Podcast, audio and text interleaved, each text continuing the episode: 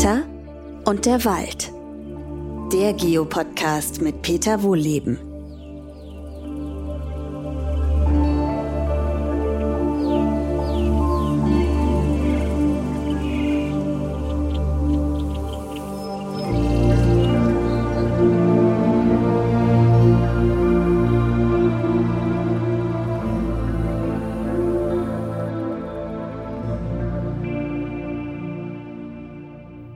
Willkommen zu einer neuen Podcast-Folge, heute aus dem Forsthaus. Ihr habt ja vielleicht schon gemerkt, ähm, dass nach einer Woche schon der nächste, die nächste Podcast-Folge kommt.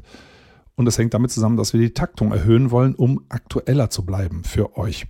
Also, das heißt, es wird weiter Waldspaziergänge geben, es wird weiter Interviews geben und zwischendrin immer mal aktuelle News beziehungsweise ein Aufbereiten der aktuellen Meldungen. Und das machen wir heute auch. Also wie gesagt, aus dem alten Forsthaus, es steht mitten im Wald hier. Ich sitze hier an meinem Schreibtisch, der ist übrigens aus einer alten, abgestorbenen Ulme, die der Bockenkäfer dahin gerafft hat, gemacht und gucke hier auf 200-jährige alte Bäume. Also Waldatmosphäre, aber diesmal so ein bisschen von drin, weil ich dann hier am Computer sitze und mit euch die neuesten Meldungen durchgehe. Zum Beispiel über die Waldbrände, die jetzt überall in den Nachrichten sind.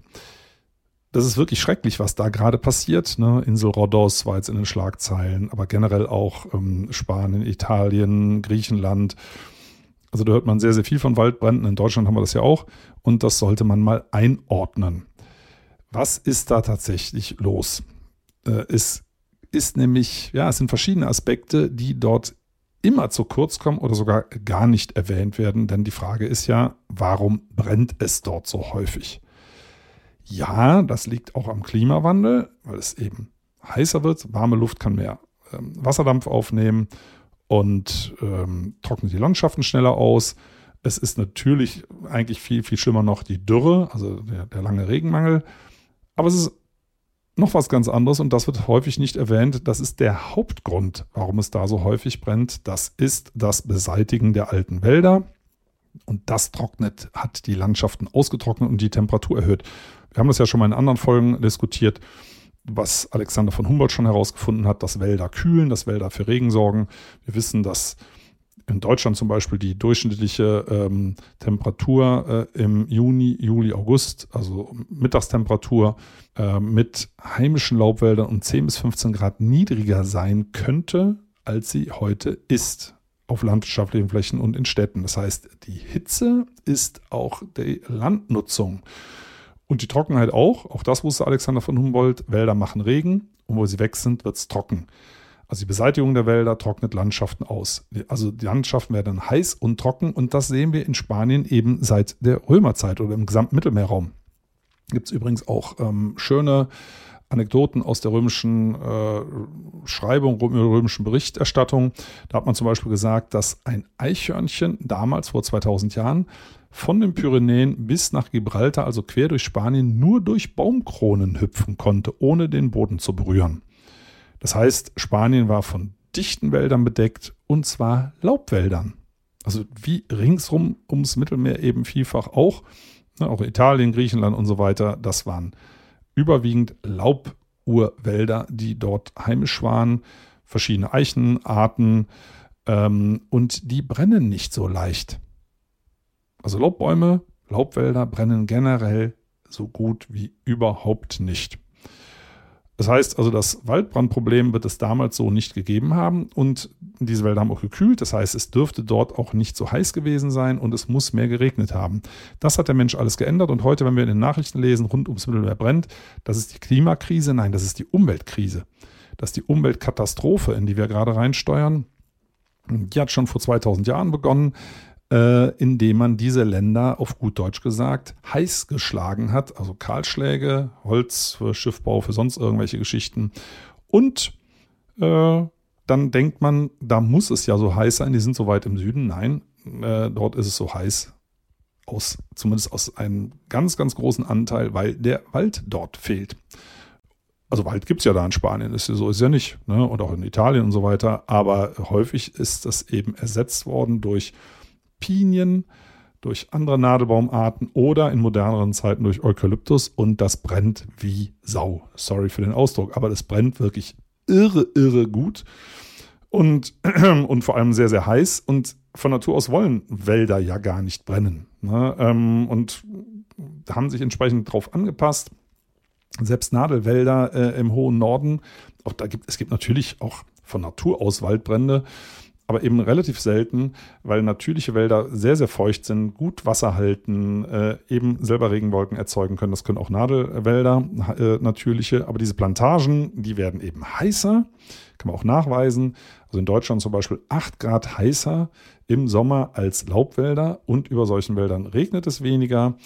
Äh, ist, dass der Grundwasserspiegel fällt in solchen Wäldern und so weiter und so weiter. Also diese Plantagen trocknen Landschaften aus und bringen die Feuergefahr in die Landschaften. Und das wird mir viel zu wenig diskutiert in diesen ganzen Berichterstattungen. Äh, da geht es immer um die Katastrophe. Was kann man dagegen machen? Ja, sollte man natürlich auch was dagegen machen. Und die allereinfachste Antwort hieß ja natürlich, lasst wieder mehr heimische Laubwälder zu, äh, die mit Feuer wesentlich besser umgehen können, indem sie es gar nicht entstehen lassen. Oder also es gibt schon Baumarten äh, wie die Korkeiche, die mit Bodenfeuern zurechtkommt. Deswegen hat sie ja die dicke Korkrinde. Die brennt nicht gut, die isoliert irre gut gegen ähm, Hitze und ein leichtes Bodenfeuer kann man so gut überstehen und mehr war da von Natur aus nicht vorgesehen. In diesen Bereichen, wo die Korkeiche heimisch ist. Ähm, also mehr Wald äh, wäre es natürlich und ich glaube, man sollte auch mal langsam davon wegkommen, dass man den Klimawandel für die Waldbrände verantwortlich macht, weil in aller Regel werden diese Wälder angezündet. Punkt. Also auch übrigens in Deutschland. Das sind ja keine natürlichen Brände, sondern entweder hat dort jemand fahrlässig den Waldbrand verursacht, durch Zigarettenkippen, Autos mit Katalysator, die über einer trockenen Wiese stehen und so weiter, oder absichtlich, was eben auch sehr, sehr häufig vorkommt. Auch das kommt mir dann viel zu kurz, wo man sagt, Leute, ähm, wir sollten vielleicht mal was äh, in der äh, nicht nur in der Prävention tun, sondern äh, eben auch nachher in der Aufdeckung dieser Straftaten und man sollte sie auch härter bestrafen. Ne? Also das ist kein Kavaliersdelikt ähm, und äh, man gefährdet damit Menschenleben, äh, man gefährdet damit also direkt durch das Feuer, indirekt durch das Anheizen des Klimawandels. Ne, da werden hier gigantische Mengen an äh, CO2 freigesetzt, der Feinstaub, der dabei entsteht und die verbrannten Landschaften in diesen heißen äh, Wüsten, die dann übrig bleiben, die regenerieren sich natürlich auch nicht besonders gut. Also man sollte das härter bestrafen, weil nochmal Waldbrände entstehen in aller aller Regel nicht von selber von Natur aus. Das ist super selten. Äh, in, in allermeisten Fällen, äh, wo man eine Ursache feststellen kann, ist es der zündelnde Mensch. Ne, und auch das kommt mir in der ganzen Aufarbeitung dieser Dramatik, die es ja wirklich für die Bevölkerung dort vor Ort bedeutet, viel, viel zu kurz. Ähm, bei uns haben wir natürlich dasselbe Thema, Waldbrände, auch da nicht heimische Plantagen, es sind die Kiefern, es sind die Fichtenplantagen, die brennen, es in den Nachrichten werdet ihr ganz, ganz selten hören, dass irgendwo mal ein Laubwald beteiligt ist. Das ist höchstens entlang von Straßenböschungen. wenn da das Gras brennt und dann läuft das mal, weiß ich nicht, 30, 40 Meter in so einen Eichenwald. Äh, nein, auch da müssen wir sagen Plantage. Reine Eichenwälder gibt es hier von Natur aus gar nicht. In so eine Eichenplantage rein, in irgendeinem Trockenhang. Da kann auch schon mal ein Bodenfeuer in einem Laubwald sein. Aber diese großen Waldbrände, die wir aktuell auch in Deutschland sehen, ähm, das sind immer Plantagen. Und auch dort ähm, weist Forstwirtschaft natürlich jede Schuld von sich und verweist immer auf den Klimawandel. Man muss Wälder klimaresilienter machen. Und da kommen wir eigentlich schon zum nächsten Thema. Ähm, Schlagzeile, große Schlagzeile jetzt äh, die Tage, dass der Golfstrom möglicherweise zum Erliegen kommt. Und zwar viel, viel schneller, als wir das vermutet haben. Ähm, hieß es ja schon immer mal, ja, das könnte sich abschwächen und was passiert, wenn der Golfstrom versiegt. Das kann noch lange, lange dauern, weil das Grönlandeis so langsam abschmilzt. Vielleicht sollte man erstmal erklären, wie, wie entsteht überhaupt der Golfstrom. Ähm, da sinken Wasser, salzreiche Wassermassen ganz im Norden ähm, ne, Richtung Grönland äh, im Atlantik in tiefe, tiefe Schichten ab. Und das zieht natürlich oberflächlich Wasser nach, und zwar aus dem Süden warmes Wasser, was irgendwo im Golf von Mexiko startet und dann hier so quer rüber bis nach Europa fließt in diesem Strom. Und wenn jetzt also diese salzreichen, ähm, das salzreiche Wasser verdünnt wird also salzreiches Wasser ist halt schwerer, sinkt ab. Wenn das verdünnt wird durch schmelzendes Grönlandeis, dann ist es eben nicht mehr so salzreich und dann sinkt das irgendwann nicht mehr ab. Und dieser Prozess scheint in Gang gekommen zu sein. Es gibt jetzt so eine große Kälteblase. Das war also diese Meldung. Ich gucke mal gerade hier. Sitze ja an meinem Schreibtisch übrigens, wenn es hier hinten im Hintergrund noch so knarrt, das ist mein alter Bürostuhl.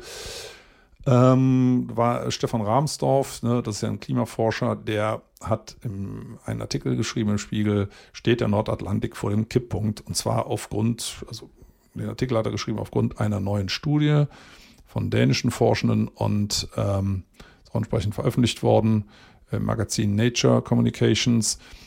Und äh, die Wahrscheinlichkeit hat halt rapide zugenommen, dass der Golfstrom wesentlich schneller nachlässt, als man gedacht hat. Es bildet sich nämlich ein so ein, so ein Kältefeld, ne, so ein Blob oder wie man das dann nennt, äh, wie, wie, so eine Blase, riesen, ries, aber riesengroß. The Cold Blob heißt das so. Ich habe es gerade nochmal nachgelesen.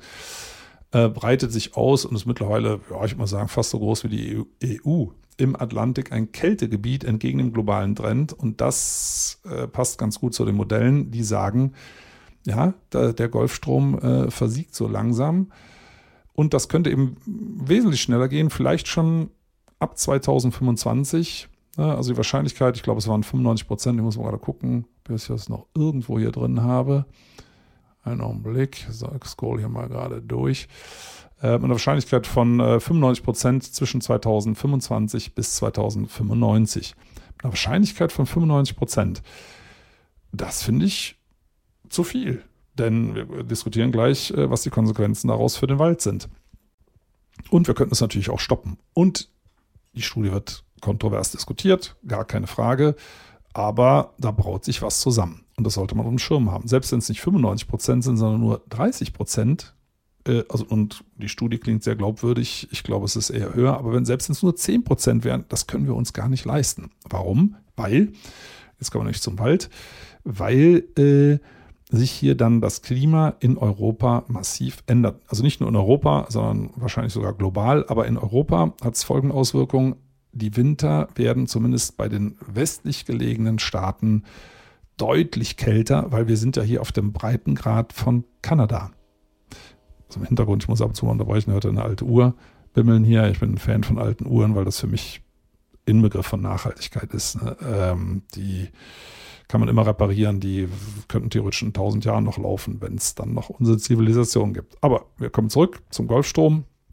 Die Winter werden hier kälter, weil wir auf dem, äh, ne, wir liegen hier auf, auf der Breite von Kanada. Das heißt, äh, dass die Winter können sehr viel kälter werden. Das heißt nicht, dass es nicht wärmer wird. Also global wird das weiter wärmer. Das wird aber quasi lokal, wenn man Europa mal als lokal bezeichnen möchte, äh, oder Westeuropa, wird es kann es im Winter deutlich kälter werden. Äh, die Sommer werden trotzdem möglicherweise heiß und heißer. Äh, auch das gibt es ja in Kanada. Die Sommer können da sehr heiß werden. Ich erinnere nur an dieses Städtchen Litten, liegt auf dem 50. Breitengrad, genauso wie Mainz, und ist bei knapp 50 Grad vor, wann war es, vor zwei Jahren, abgebrannt. Ähm, also 50 Grad wären theoretisch jetzt schon möglich auf dem 50. Breitengrad. Äh, und trotzdem sind die Winter dort sehr, sehr kalt. Also das ist eine ganz ungünstige Kombination, äh, wenn der Golfstrom, der ja sehr, sehr ausgleichend wirkt, nicht mehr vorhanden ist oder nur noch ganz schwach. Und was bedeutet das jetzt für den Wald? Da ist ja das große Thema Waldumbau. Wir müssen die Wälder umbauen. Lies mal überall. Waldumbau, klimaresilient, bla bla bla. Hm? Also, gucken wir erstmal unser heimisches Ökosystem an. Unsere heimischen Laubwälder Buchenurwälder, die ja Dutzende von Baumarten beherbergen und Hunderttausende von Arten, ja, ein Großteil ja noch nicht entdeckt, Bakterien, Pilze, sehr viele Insekten auch noch nicht entdeckt. Auf jeden Fall Hort unserer Biodiversität, unserer lokalen hier in Deutschland. Diese Wälder können puffern. Ne? Im Sommer, ich hatte ja schon mal angesprochen, der Kühleffekt, wird es nicht so heiß. Im Winter wird es nicht so kalt in solchen Wäldern. Es ist nicht so stürmisch. Also wenn draußen der Wind durch die Landschaft pfeift, in diesen Wäldern ist es häufig sogar windstill. Haben wir gerade jetzt die Tage gehabt, wo es so stürmisch war. Geht man in den Wald rein. Da ist es, das glaubt man gar nicht, wie der den Wind bremst. Also gleicht das alles aus, gleicht Niederschlagsdefizite aus, auch Starkregenereignisse bremst er ganz wunderbar. Macht das alles. Und zwar von Norwegen bis Sizilien. Und da sieht man mal die Bandbreite, was Buchenurwälder eigentlich aushalten an ähm, Klima. Also selbst wenn wir hier spanisches Klima hätten, könnte es hier noch Buchenurwälder geben. Die wären dann vielleicht ein bisschen anders zusammengesetzt als die, die wir hier von Natur aus hätten. Aber grundsätzlich könnten die dann auch noch überleben. Das ist total irre. Und äh, wenn wir jetzt Wälder klimaresistent umbauen wollen, dann müsste man zwei Dinge wissen. Erstens, was machen die Baumarten hier? Passen die sich überhaupt hier ein? Da gibt es jede Menge negative Forschungsergebnisse dazu, wo man sagt, das sollte man lieber nicht tun, dass man unserem fragilen Ökosystem, was wir eh schon ramponiert haben, jetzt noch zusätzlich völlig fremde Baumarten äh, da rein zwingt, die einen ganz anderen Stoffwechsel haben, äh, ganz andere Biomasse produzieren und zum Beispiel bei der Roteiche, die stammt aus Nordamerika, die wird jetzt vielfach gepflanzt als klimaresistente Laubbaumart. Deren Laub ist toxisch für unser heimisches Bodenleben. Und dann pflanzt man quasi Giftbäume in die Landschaft. Also ich finde das irre und nennt das Ganze dann Wald.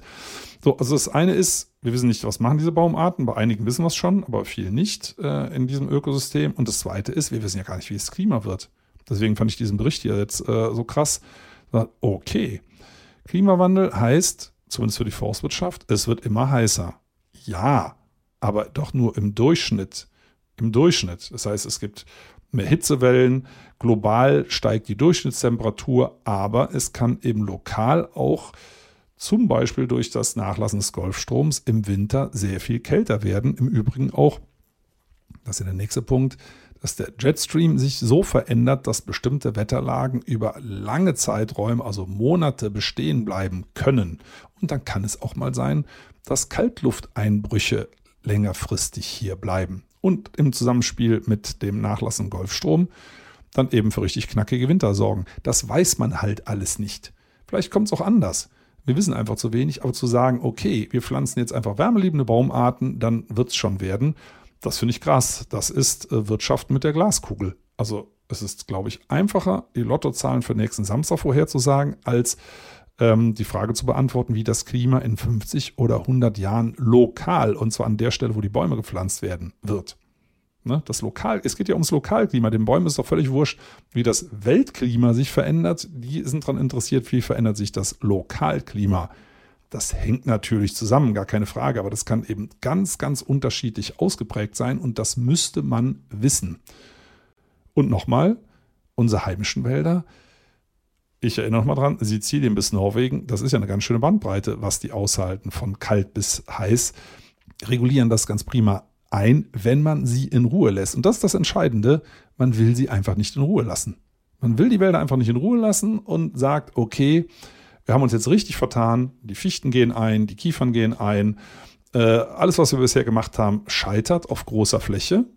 Und das Resultat, es gibt keine Fehlerdiskussion, was man falsch gemacht hat, nämlich man war viel zu wenig demütig, hat nicht akzeptiert, dass man den Großteil der Natur immer noch nicht verstanden hat, sondern sagt, wir haben es bisher alles falsch gemacht, aber jetzt machen wir dasselbe nochmal mit anderen Baumarten und dann wird das schon klappen. Vertraut uns. Und da muss ich ganz ehrlich sagen, ähm, da geht mein Vertrauen so ein bisschen verloren. Und deswegen nochmal zurückzukommen auf die Meldung äh, mit dem Golfstrom. Das hat man in dieser Geschwindigkeit nicht auf dem Schirm gehabt, die, dass die Möglichkeiten sich so drastisch verschärfen. Jetzt kann man sagen, okay, ja, aber das ist ja nur mit einer bestimmten Wahrscheinlichkeit. Ja, alle Vorhersagen sind nur Wahrscheinlichkeitsmodelle.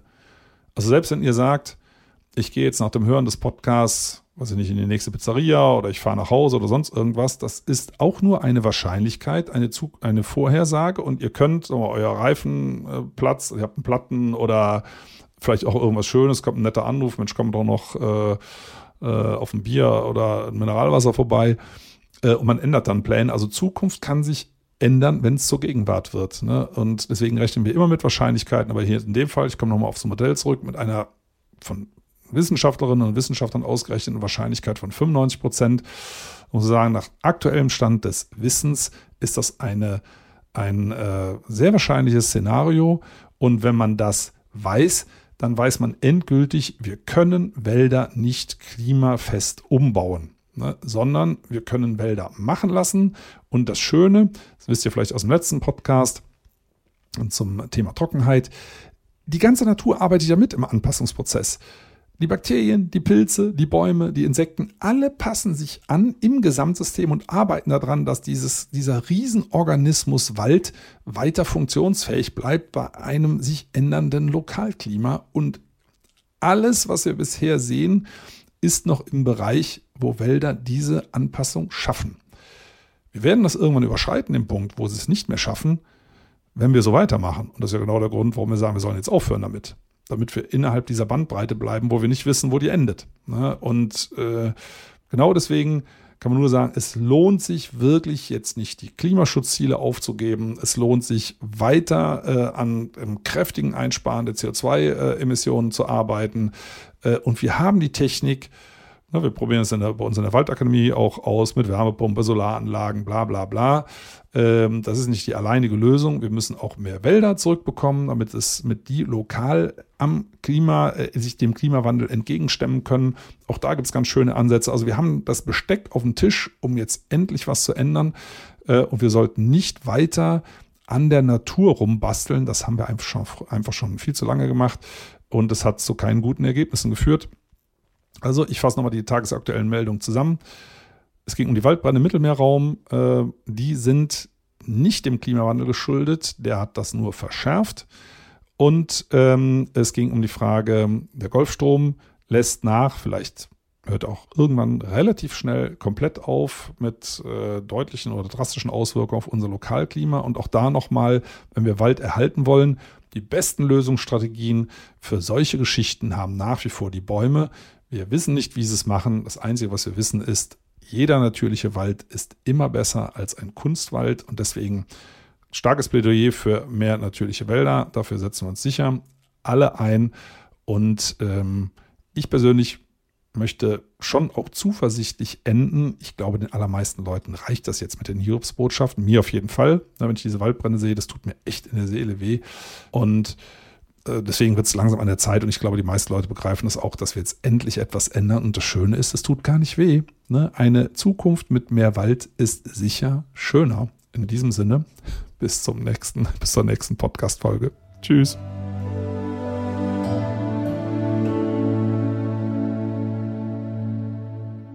Schön, dass ihr zugehört habt. Vielen Dank.